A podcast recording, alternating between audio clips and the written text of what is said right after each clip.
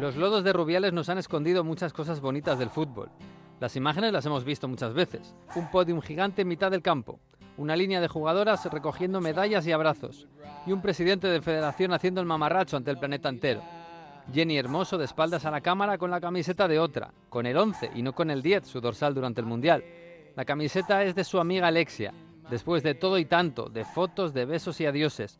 Una historia bonita que casi no hemos podido ver. Jenny Hermoso nació en Carabanchel y pronto jugó en los campos de Madrid en equipos mixtos. Debutó en el Atlético de Madrid cuando este no era casi nada. Fichó por el Rayo Vallecano y en 2011 fue campeona de la Superliga Femenina, un torneo amateur del que hoy no quedan casi restos de meroteca. En la final derrotaron al español. Jenny cumplió 21 años al día siguiente. Enfrente, una chica de 17 empezaba a destacar como una gran promesa. Se llamaba Alexia Putellas. Alexia dejó el español por el Levante, creció más aún y volvió a Barcelona para armar un equipo campeón.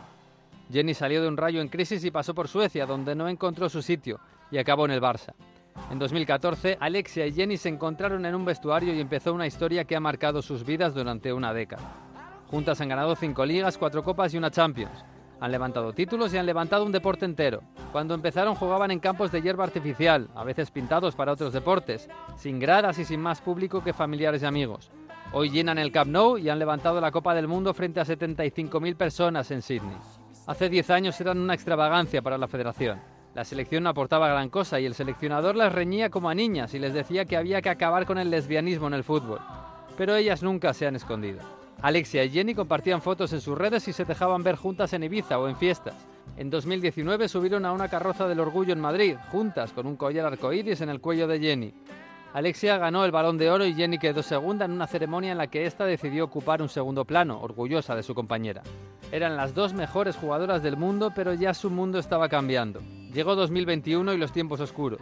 Jenny terminó dejando el Barça y poniendo un océano de por medio para jugar en la Liga Mexicana. La distancia era de fútbol y de vida. Y ya solo les quedaba la selección, en la que ninguna se sentía cómoda del todo. El Mundial las ha vuelto a juntar y ellas han reencontrado una historia que han redondeado con abrazos, lágrimas y muestras de cariño. La seria y fría catalana y la espontánea madrileña de barrio. Las dos mujeres que han fundado el fútbol femenino español como un espectáculo de profesionales que además son las mejores del mundo. Y que además está golpeando a la federación, tambaleándola como nadie lo ha hecho. Y lo han hecho todo así. Jenny con el 11 de Alexia, Alexia con el 10 de Jenny, juntas.